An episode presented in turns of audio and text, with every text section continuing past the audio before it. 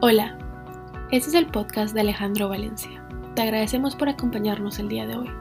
La palabra de Dios y el Espíritu Santo transformaron la vida de Alejandro y a través de este podcast espera que otras personas conozcan a Dios. Nuevamente, gracias por acompañarnos y esperamos que disfrutes la charla.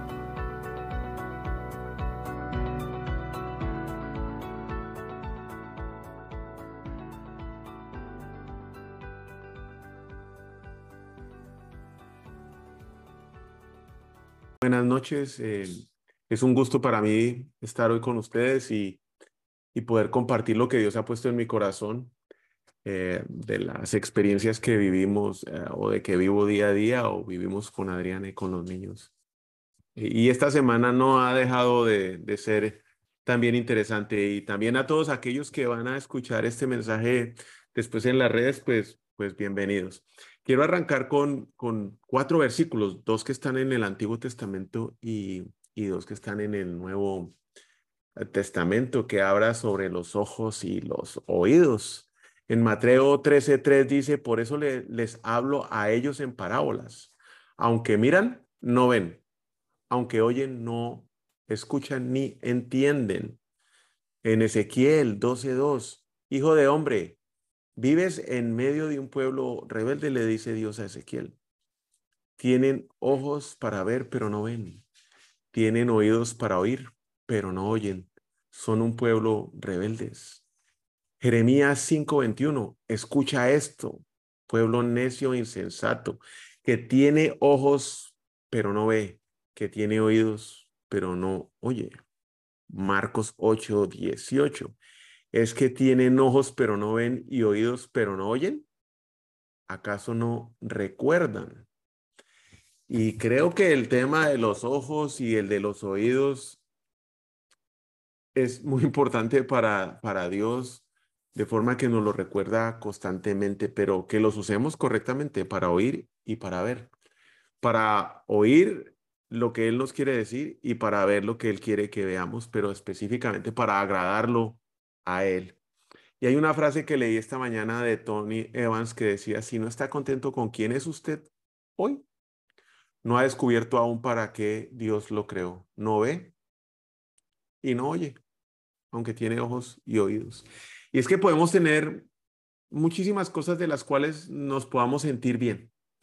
Claro, nos sentimos bien por un momentico. Y aún teniendo las cosas que hemos querido o perseguido por bastante tiempo, cuando las tenemos, ni así estamos contentos. Además, podemos pensar que estamos con Cristo y que estamos con Dios o que estamos con, con, con Dios. ¿sí? Pues claro, vamos a la iglesia, leemos la Biblia de vez en cuando, servimos a los demás, pero en el fondo somos guiados por nuestras emociones, nuestros sentimientos, nuestros deseos. Somos guiados por nuestra comodidad, somos guiados por nosotros mismos. Tenemos ojos y no vemos, tenemos oídos y no escuchamos. Somos guiados por lo que, ojo con esto, ponemos primero antes que Dios, por nuestros ídolos. En mi caso particular, por mucho tiempo ese ídolo fui yo mismo, que me ponía primero que Dios. Y el domingo tuve una experiencia particular y fui con un, vecino, un inglés joven que ha vivido en Sudáfrica, Argentina, que ahora está aquí en Texas, es profesor y es profesor de neurociencia, tipo estudiado, comedor de libros, que se dedica a dar coaching a otras personas eh, en diferentes partes del mundo virtualmente. Y todas estas personas lo buscan porque necesitan algún tipo de, de ayuda. Y la verdad es que con el vecino habíamos quedado varias veces ir a tomar café por los últimos dos años hasta que finalmente se dio el domingo en la mañana. No hablamos de Dios directa, directamente, pero sí hablamos mucho de la zona de, com- de comodidad, de esa zona de confort que muchas personas buscan y que cuando la tienen no la quieren perder. Y él la razonaba conmigo y razonaba todas las razones para las cuales no salirse de la zona de confort. Y me decía que la zona de confort debía crecer a medida que nuestras experiencias nos hacían vivir nuevas cosas y que esas nuevas cosas que tal vez en algunos casos eran difíciles, otras veces eran placenteras, como ir un viaje a algún lugar, así, y si las sabíamos capitalizar, nos llevarían a hacer que nuestra zona de, de comodidad creciera. Concepto que me hizo pensar bastante. Pues claro, si es que yo estuve haciendo crecer esa zona de comodidad por muchos años. No me quería salir de la zona de confort, eso sí, quería hacerla crecer. Y eso me llevó a caminar dentro de mi zona de confort, pero alejado de Dios. Y en un camino que en vez de acercarme a Dios, me alejaba cada vez más de Él.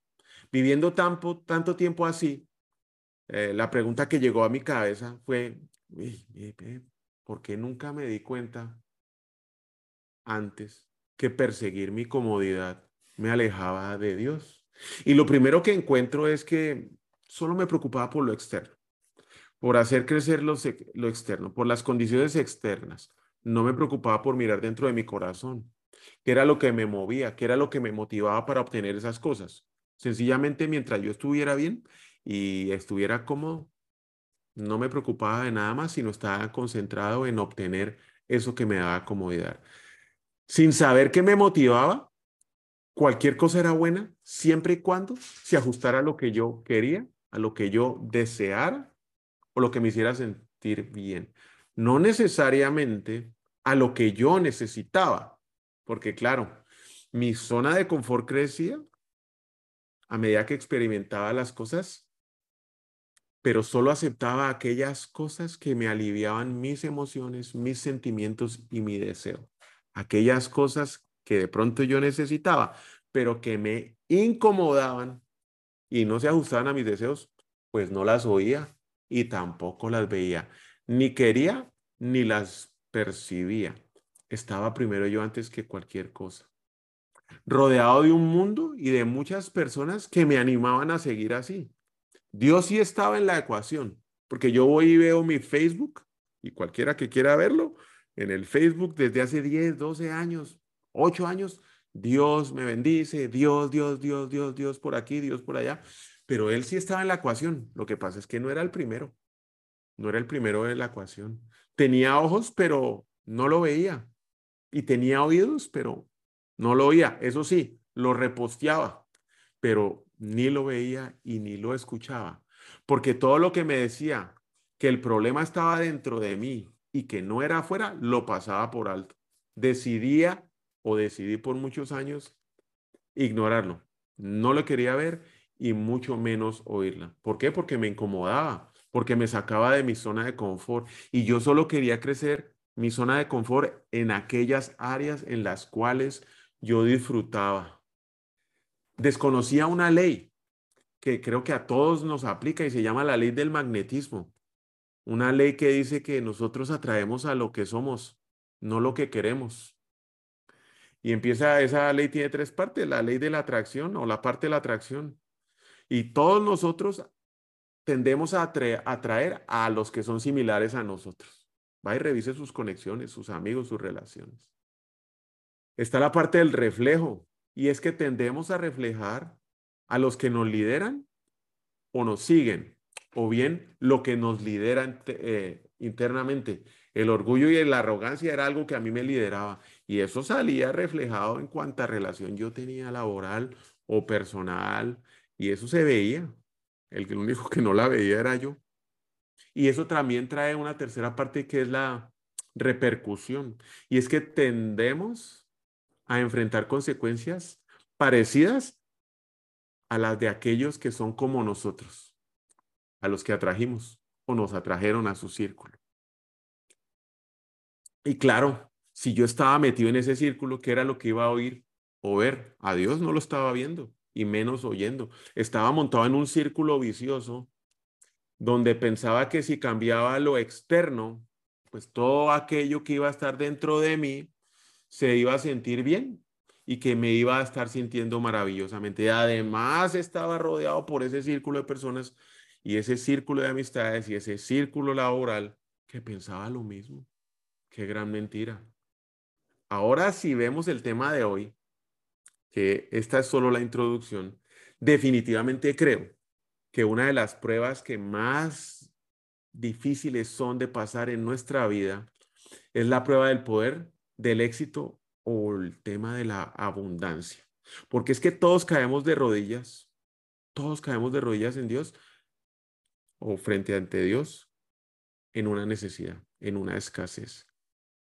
Pero ¿cómo vamos a responder nosotros cuando tengo algo de poder, algo de autoridad,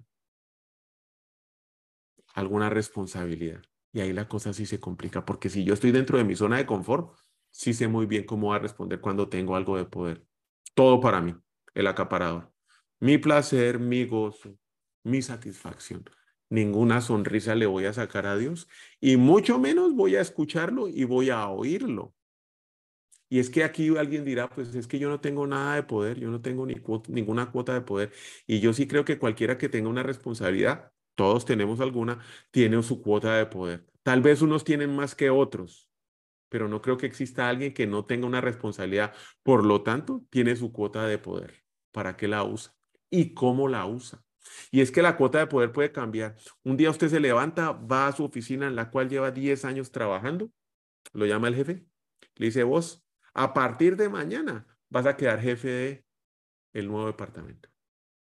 O ha estado mandando cotizaciones y cotizaciones y cotizaciones y cotizaciones y el cliente le dice, esta es la suya y ¡pum! Le cambió su vida. Porque en ese momento usted ya sabe que el ingreso se triplicó. O ese viaje o esa promoción que estaba recibiendo que lo iba a cambiar de país y lo iba a sacar de donde no podía estar a donde lo iba a llevar a tener una vida mejor y un futuro mejor para sus hijos. Y lo llaman y todo le cambia en un segundo. ¿Qué pasa en ese momento? ¿Cómo va a manejar esa abundancia? Yo por muchos años fallé esa prueba. Una y otra y otra vez. La prueba de poder o de éxito o de abundancia. Y es que aún hoy lucho con eso. El poder y el éxito lo que hacen dentro de mí es que me lleva a querer tener más de eso, a buscarlo, a estar en esa zona de comodidad, a querer crecer esa zona de poder, de éxito, esperando que yo sea el que me sienta mejor. Me sentía merecedor y ese fue el gran error el que yo tenía. No sé a usted cómo le vaya administrando el poder, la abundancia o el éxito, pero en mi caso particular, cuando no veía y no oía, aunque tenía ojos, yo me sentía merecedor. Claro, si lo había logrado mis fuerzas, era mi mérito. Por mi esfuerzo era que se había logrado eso. No sabía ni quería reconocer, ni mucho menos recordarlo, que era por Dios y su amor y su gracia y su misericordia que me había puesto en ese lugar, que me había dado esa cuota de poder, mucha, poca, lo que fuera, pero él era el que me lo había dado. Que sin su ayuda y su, compañía durante tantos años no hubiera sobrevivido, hubiera sido imposible. Ahí estaba yo, con esa tremenda arrogancia, diciéndole a todo el mundo y a Dios que tranquilo, relájese, yo puedo manejar esta situación yo sé lo que hago. En otras ocasiones, cuando aún no tenía lo que quería, ¿sabe qué hacía? Para lograr esa cuota de poder, me las daba de humilde. Pasaba ahí como el perrito que no quiere nada nadando, nadito de perro.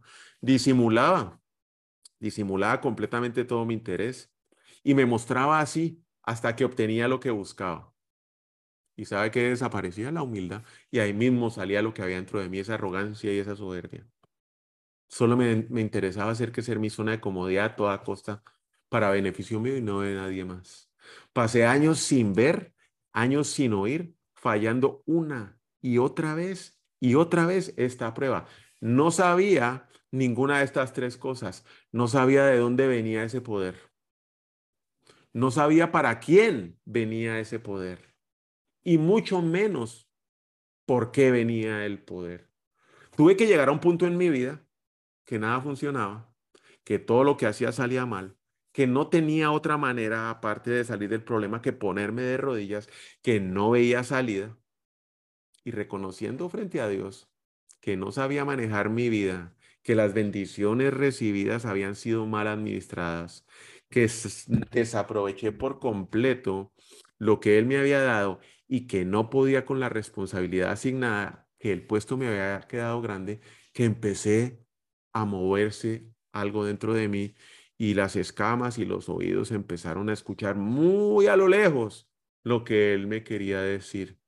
Llegar a ese punto, a pesar de que él muchas veces me buscó, solo fue posible por medio del dolor, de las circunstancias difíciles. Esas circunstancias abrieron los ojos, destaparon mis oídos y antes lo que yo no oía y lo que no veía empezaron a llegar dentro de mí. Pasar por este proceso obviamente me ayudó a trabajar en mí, cosa que nunca había hecho, a mirar dentro de mí. Y eso fue sí, por completo salirme de esa zona de confort, esa zona de comodidad. Las circunstancias no cambiaban y el que cambió fui yo.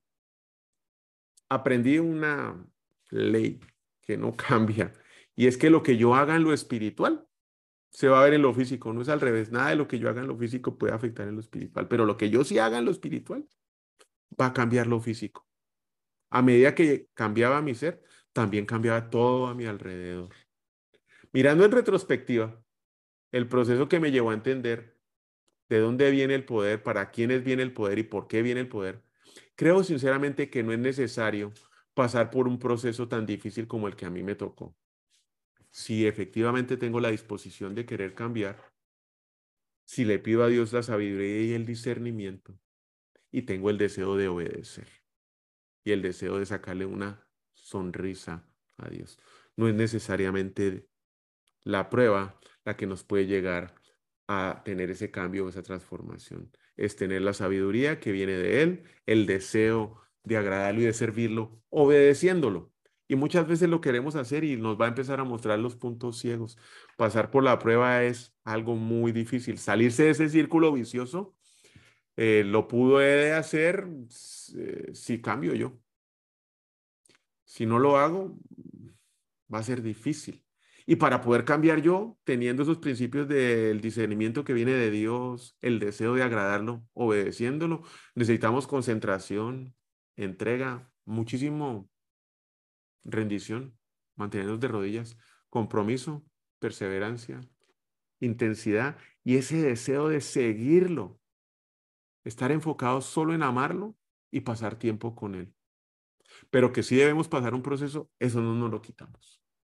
Sin duda, así, cualquier situación que usted y yo estemos viviendo hoy es buena para aplicar este proceso que vamos a ver, que después de haberlo pasado, lo pude como entender y aquí lo voy a compartir hoy con ustedes.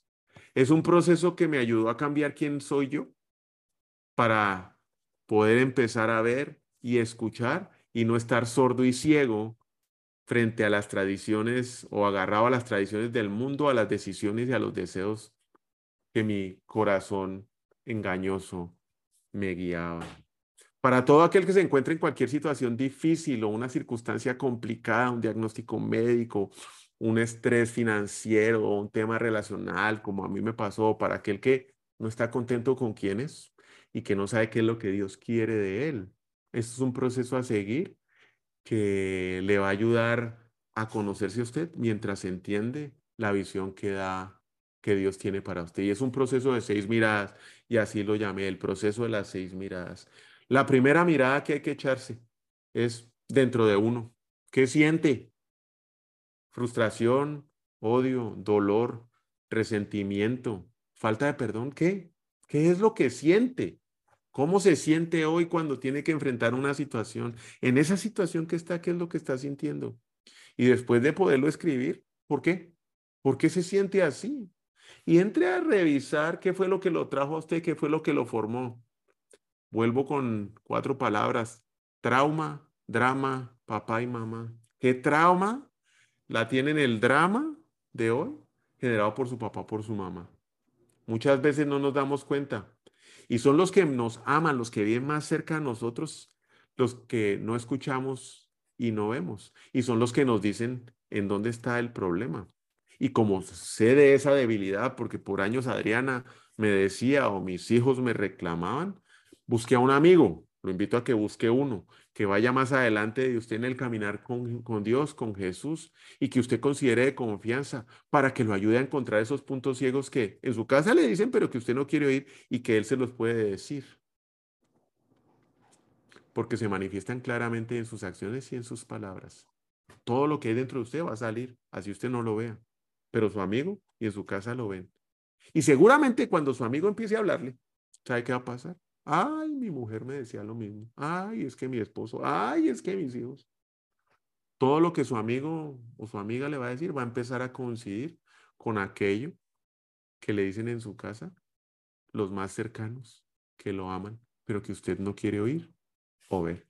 Y es en ese momento cuando esos ojos empiezan a ver y esos oídos se destapan para empezar a oír. Dos, mire detrás de usted que ha aprendido. Y deben ser muchas las lecciones, de las cuales no sé si ha aprendido o no. Y si aprendió, si ha aplicado la lección por partes o completas. Este es un muy buen momento para iniciar con un diario personal. ¿Sí? Día, fecha. ¿Qué me pasó? ¿Por qué me pasó? Si no lo tiene, lo recomiendo que lo empiece a hacer, porque así podrá ver la evolución y adicionalmente dejará plasmado lo que sentía en el momento específico y particular de la lección. Y ahí va a quedar registrada cada una de esas lecciones para su posterior aplicación. Tercera mirada, mire a su alrededor a ver a quién fue los que atrajo y qué es lo que está ocurriendo con otros. ¿Son sus mismos problemas? ¿Está rodeado de esas personas que actúan como usted? ¿Cómo están viviendo ellos esas circunstancias? ¿Cómo aplicó o cómo lo afectó esa ley del magnetismo? ¿Cómo manejan ellos las circunstancias difíciles? Y fíjese mejor en aquellos que no son como usted, que son completamente diferentes a usted, que también tienen problemas cómo manejan ellos esos problemas, cómo me acerco a ellos ahora para entender una manera diferente para poder manejar lo que estoy enfrentando. La cuarta mirada es que mire delante de usted. ¿En qué contexto está? ¿Cuál es el contexto? ¿Cuál es el cuadro general? ¿Qué tan grave es mi problema? Eso lo sabe porque generalmente lo que nosotros hacemos es que metemos la cabeza dentro de nuestro problema, en nuestra circunstancia, y no vemos nada más.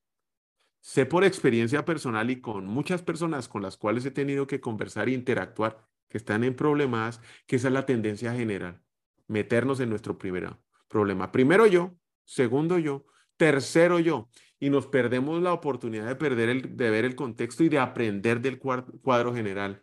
Nos perdemos la oportunidad de aprender de otros y ver su perspectiva sobre una situación particular y el manejo que ellos le dan a esa situación que puede ser aplicable a nuestro entorno particular. No nos damos cuenta cuando tenemos la cabeza metida en nuestro problema porque es muy difícil. Pero recuerde que nuestros problemas son solo temporales. Hay mucho más por delante. Esta quinta mirada tal vez es la más importante, porque ya en esas cuatro, y eso es un proceso que ha llevado varios días, sus ojos empiezan a, a ver muchísimo mejor, sus oídos empiezan a escuchar mucho mejor, Mire encima de usted, levante la cabeza y ponga los ojos en el cielo y pregúntese qué será lo que espera Dios de mí en esta situación. De haber pasado después por esas, de haber eh, pasado por esas cuatro miradas con detalle, lo más seguro es que su manera de pensar ya haya empezado a cambiar. Que tenga los oídos y los ojos dispuestos a escuchar al que antes ni oía, a leer lo que antes no leía, de pronto en la Biblia, a escuchar el sermón, la prédica, a ir a una iglesia. Que tenga los oídos abiertos, le van a permitir oír lo que no estaba dispuesto. Es en ese momento en el cual le puede preguntar a Dios qué quiere de mí, qué quiere que yo haga, qué está esperando, cómo respondo frente a esta situación. Es vital tener ese diario al lado e ir anotando sus respuestas.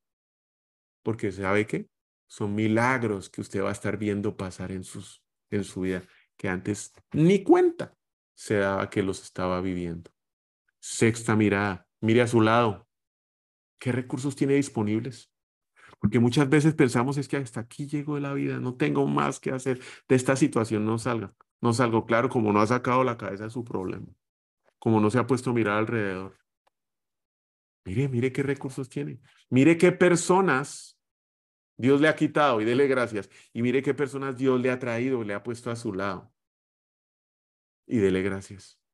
¿Qué puede hacer con esos recursos? ¿Y cómo se puede apoyar en esas personas que Dios ha traído en medio de este proceso? Esto además es un proceso continuo, el de las miraditas.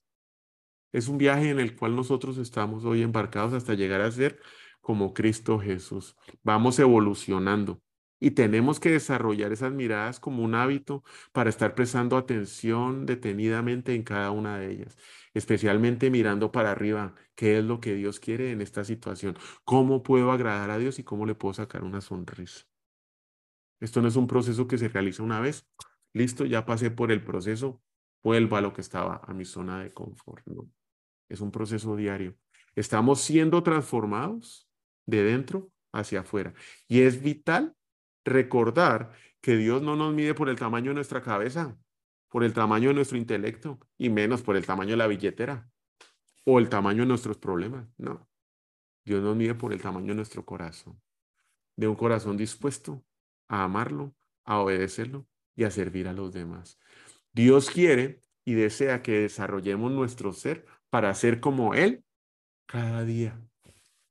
Por medio de este proceso de las miradas podemos darnos cuenta de dónde estamos hoy y el área en que debemos trabajar. Primera de Samuel 16, 7. Pero el Señor le dijo a Samuel, no te dejes impresionar por su apariencia ni por su estatura, pues yo lo he rechazado. La gente se fija en las apariencias, pero yo me fijo en el corazón. Para que cumpla mis decretos y pongan en práctica mis leyes, entonces ellos serán mi pueblo y yo seré su Dios. Ezequiel 11:20. Y nosotros preocupados por hacer crecer la zona de confort, cuando lo que tenemos que hacer, cambiar y transformar es dentro de nosotros ese corazón, un corazón conforme a la voluntad de Dios. Qué mentira nos dice el mundo, ¿no? Mientras usted esté cómodo, está bien. Mientras estemos con un corazón conforme a la voluntad de Dios, sin importar la circunstancia, estamos bien. Y es que este es un proceso que a mí me llevó a desarrollar las siguientes características en mi corazón, que hoy aún sigo en ese constante desarrollo y creo que nunca voy a terminar. Lo primero que estoy desarrollando es un corazón saludable. Yo decido qué se siembra y qué no se siembra en mi corazón. ¿Me hacen un desaire? Puedo decidir sembrar el resentimiento o, perdonar. Yo decido perdonar y olvidar. Yo soy el que decide qué sembrar en mi corazón. Odio, resentimiento, venganza, eso no existe hoy en mi corazón. Y aunque venga ese deseo, soy yo el que pongo un pensamiento más grande que ese deseo para arrancarlo. Yo decido qué siembro en mi corazón. Y ese es un trabajo diario. Como mucha gente aquí se puede estar cuidando en el ejercicio y en lo que se alimenta y qué come y que si son carbohidratos, que si son proteínas, que si es grasa. De la misma manera, decido qué sembrar en mi corazón y qué no. Decido cuidar mi corazón y mantener un corazón saludable. Lo segundo que hago es que persigo constantemente tener una identidad y es una identidad bíblica. ¿Sí? Quiero ser como Jesús. Y eso es un trabajo diario. ¿Y dónde sé cómo era Jesús? Pues en la palabra de Dios. Y eso es lo que busco constantemente, aprender cómo era Él y ser transformado. Tres, persigo una intimidad. Y ese es un deseo que crece todos los días. Estar cerca a Él, tenerlo aquí a mi lado, escucharlo y verlo. Porque una vez empecé a probar esas bendiciones que son inconseguibles de otra manera dentro de mi zona de confort. La paz, el dominio propio, el amor, la misericordia. Vaya y lea Gálatas 5:22 y ahí le aparecerán los frutos del Espíritu. No hay con qué conseguir eso, a no ser con una intimidad y obediencia a Dios. Y ese deseo crece todos los días. También trabajo con disciplinas que sean coherentes. Hago lo que digo que sigo. Oiga, pues el trabalenguas. Hago lo que digo que sigo. Soy obediente a la palabra de Dios, el ejemplo de Dios, el ejemplo de Jesús en mi vida. No solo digo que conozco la palabra de Dios. Y es que la verdad, decirlo y no hacerlo no sirve para nada. Hay que hacerlo.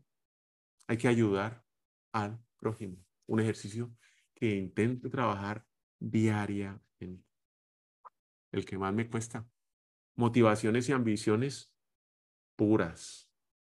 Y es que hoy todas mis motivaciones las cuestiono porque sé de qué pata cogeo. Mi zona de confort. Primero yo.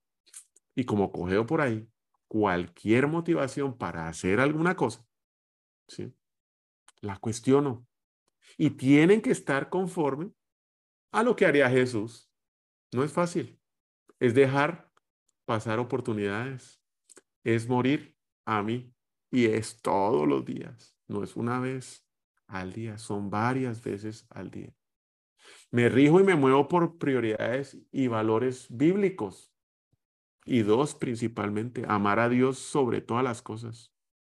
Y el segundo, amar a los demás como a mí mismo.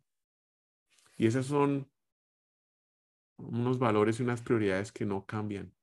Por eso me muevo. Por lo tanto, cualquier decisión, cualquier motivación, cualquier disciplina o lo que yo siempre en mi corazón, tiene que estar de acorde a esos valores y esas prioridades.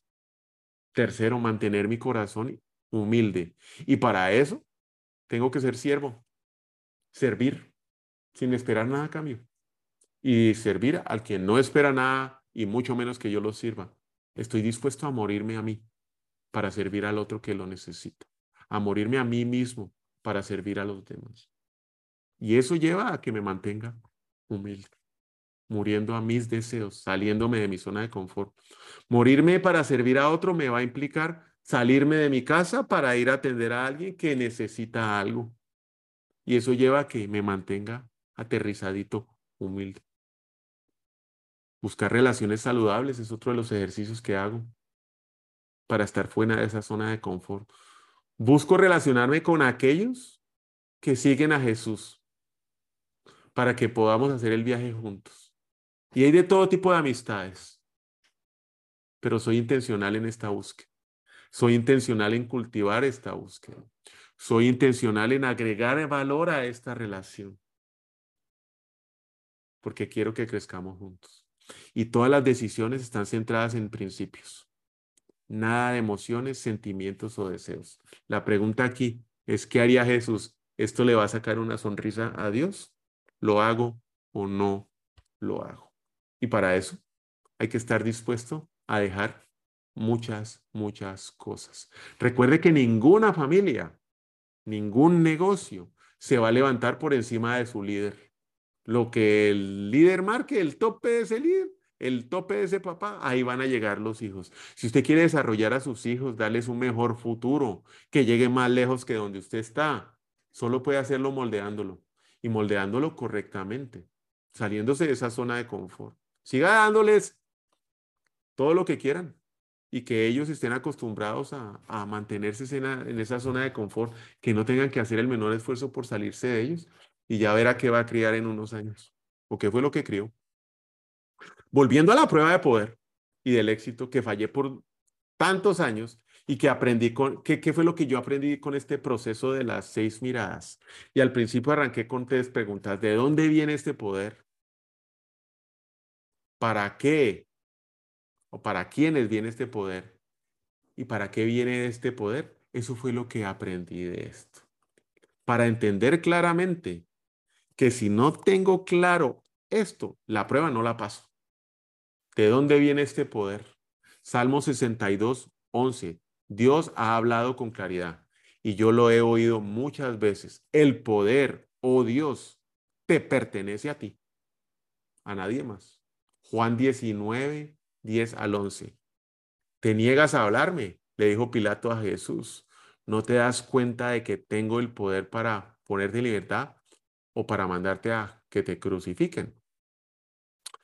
Jesús contesta, no tendrías ningún poder sobre mí si no se te hubiera dado desde arriba, le contestó Jesús con toda la propiedad. El poder viene únicamente de Dios, de nadie más. Reconocer que trabajamos duro está muy bien, que nos esforzamos. Es más, lo debemos hacer, pero nunca podemos olvidar que la bendición y que el poder para ese trabajo viene de Dios, que Él nos da el poder como el querer para desarrollarnos en nuestras áreas de influencia. Y es que aquí todos tenemos, con un solo propósito, que es servirlo y darle gloria a Él, que además no puedo tener mi vida fragmentada como antes lo hacía. Incluye el 100% en mi vida, mi vida espiritual, mi vida personal, mi vida privada, mi vida matrimonial, mi vida familiar, mis hijos, mis amigos, mi trabajo, mis momentos de descanso.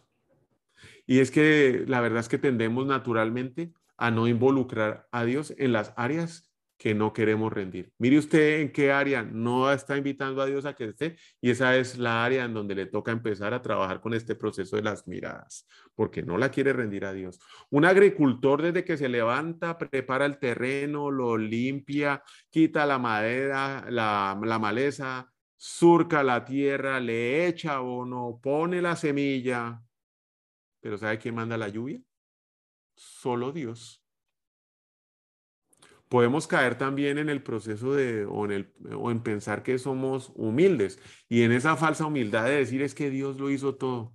Y yo sinceramente no creo que Dios haya hecho todo para mí, porque si Él lo hubiera hecho sería perfecto sin un error y estaría mucho mejor de lo que está hoy.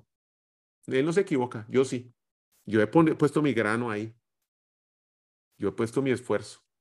Dios no se hubiera equivocado con nada de lo que Él hubiera hecho si lo hubiera hecho todo Él. Debemos hacer nuestro mejor esfuerzo, nuestro mejor trabajo como el agricultor, preparando la tierra, limpiándola, quitando la maleza, surcándola, sembrando la semilla, poniéndole el abono. Nuestro mejor esfuerzo porque lo estamos sirviendo a Él. Pero el que manda el poder, el que da el poder para que las cosas se muevan, es solamente Él. Dios es todopoderoso. Y fuimos creados por ese Dios todopoderoso, quien además nos empodera. Yo no creo que el poder sea malo, pero es que el poder sin propósito o el poder con el propósito de solo servirme a mí, mata. Dos, ¿para quién viene este poder? Este poder viene solo para los humildes, no para los de falsa humildad, o los que se hacen pasar por humildes para obtener lo que quieren y después sale el orgulloso, como este pechito antes. Primera de Pedro 5:5. 5. Asimismo, jóvenes, jóvenes, sométanse a los ancianos Revístanse todos de humildad en su trato mutuo, porque Dios se opone a los orgullosos, pero da gracia a los humildes. Se somete a aquel que es humilde, se somete a los adultos y también se somete al otro. Y Dios da gracia, y da gracia y poder a aquellos que son humildes. Primera de Pedro 5, 6. Por lo tanto, muestren humildad bajo la poderosa mano de Dios para que Él los exalte en su debido tiempo. Dios nos levantará con honor a su debido tiempo. Mientras tanto, como el agricultor, procuremos servir a los demás, procuremos trabajar en la humildad, haciendo nuestro trabajo diario sin desfallecer. La gracia es un regalo inmerecido que le da a alguien lo que no merece y eso es lo que nosotros recibimos de Dios todos los días. La gracia de Dios nos habilita, nos da poder para superar el pecado. No es en nuestras fuerzas. Sin ese poder, saber dónde andaríamos. Y ese es un poder que nos da Dios. Vivir en humildad y reconociendo que nuestras fuerzas no podemos, mantenernos de rodillas ante Dios nos habilita para recibir esa gracia. Por esa gracia, ese poder que Él nos da. Mantenernos de rodillas, buscándolo a Él. El orgullo de verdad es tonto. Y es que además nos hace ver así como puros tontos. Es repulsivo. Y yo no sé si tal vez le ha pasado a usted que se encuentra con alguien orgulloso y arrogante. ¿Recuerda qué sintió? Repulsión. ¿A cuántos usted ha hecho sentir así? Yo sé que a muchos he hecho sentir así. Tercero, ¿por qué viene ese poder? Y ese poder viene solo para una cosa, para hacer bien y ayudar a los demás. Hechos 10:38, y saben que Dios ungió a Jesús de Nazaret con el Espíritu Santo y con poder y después Jesús anduvo haciendo el bien y sanando a todos los que eran oprimidos por el diablo porque Dios estaba con él. Para eso viene el poder. Deuteronomio 8, 17. No se te ocurra pensar nunca, esta riqueza es fruto de mi poder y de la fuerza de mis manos. No se te ocurra pensar nunca que en tu zona de confort vas a estar agradando a Dios, va a estar sacándole una sonrisa a Dios, o a estar cumpliendo el propósito que Dios tiene para su vida. Mantenernos humildes, reconociendo que el poder que tenemos viene de Dios, nos mantiene con ese poder. Deuteronomio 18, Deuteronomio 8:18. Recuerda al Señor tu Dios porque es Él el que te da el poder para producir esa riqueza. Así ha confirmado hoy el pacto que bajo juramento hizo a sus antepasados. Dios nos da el poder para servir a los demás y Dios, mientras nosotros lo hagamos, cumple con su pacto prometido. Dios nos unge con poder y somos esa bisagra que une todas las riquezas de Dios con la necesidad que hay en este mundo. Somos ese puente, somos ese vínculo. No estamos aquí para construir grietas. Estamos aquí para buscar esas grietas y construir puentes. Y que la bendición de Dios y el poder que Dios nos ha dado llegue a aquellos que hoy no lo tienen, por las razones que sean. Porque muchas veces vamos en el carro y debajo del puente vemos al drogadicto y decimos es que este drogo, a este no le ayuda. A usted no le importa. Usted solo pase el poder. Usted solo pase la riqueza. Usted solo pase la bendición a aquel que la necesita en ese momento. Usted no está para juzgar. Usted está para empoderar a los otros. Usted está para dar lo que de buena gana y de gracia de Dios recibió. Y es por esta razón que tenemos que mantener nuestros ojos abiertos y nuestros oídos abiertos para estar viendo y escuchando y con un corazón dispuesto y humilde para servir a los demás.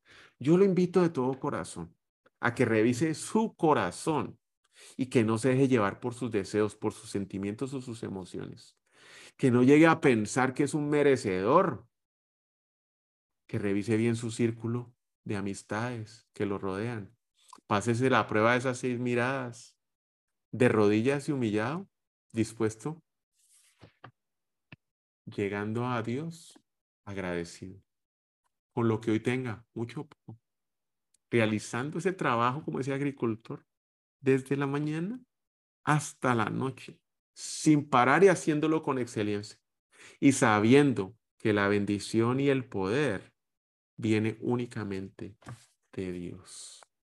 Vamos a orar y nuevamente mil gracias por, por permitirme compartir lo que Dios ha puesto en mi corazón esta noche. Señor Jesús, te damos infinitas gracias porque nos permites estar aquí reunidos ah, para poder aprender de tu palabra, reconociendo que el poder viene únicamente de ti, que nosotros aquí estamos por tu gracia y tu misericordia, y que ese poder, ese éxito, esa abundancia que nos has dado hoy, viene de ti, porque todos los que estamos acá, si tenemos internet, techo, tenemos éxito y abundancia, tenemos nuestra cuota de poder. Te damos gracias porque tú nos has bendecido con ese poder, Señor. Ayúdanos a mantenernos humildes, trabajando y diligentemente todos los días, Señor, buscando cómo servir a los demás y reconociendo, Señor, que nuestras fuerzas no lo podemos hacer. Que sea nuestro deseo mantenernos de rodillas para darte gloria y honor en todo lo que nosotros hagamos. Y que ese poder que tú nos has dado, Señor, sea para servir a otros, que seamos esa bisagra, ese puente no los generadores de las grietas, que seamos constructores de puentes para poder llevar la bendición que tú nos das a las que otros hoy necesitan. Que podamos estar mirando constantemente, Señor, constantemente podamos estar mirando dentro de nosotros. Que podamos mirar y aprender de las experiencias del pasado. Que podamos estar mirando alrededor, que saquemos nuestra cabeza de nuestros problemas y que veamos los problemas de los demás. Que podemos estar mirando el contexto completo, que hay delante de nosotros, qué es lo que nos espera, qué es lo que estamos buscando. Que constantemente de rodillas estemos mirando al cielo. ¿Qué es lo que tú quieres que yo haga hoy, Señor? Y que mire qué tengo alrededor, qué personas has puesto tú a mi alrededor y qué recursos tengo para poderte servir, Señor. Que nunca se nos olvide que lo que hoy tenemos viene de ti y es para darte gloria y honra únicamente a ti. Todo lo anterior lo pido en el nombre de Cristo Jesús. Amén y amén. Mil gracias hoy por, por su tiempo. Para mí siempre es un gusto volverlos a ver y espero que nos podamos reunir el próximo miércoles. Dios los bendiga, Dios los guarde y que tengan una excelente noche eh, y buen fin de semana. Muchísimas gracias. Hasta luego.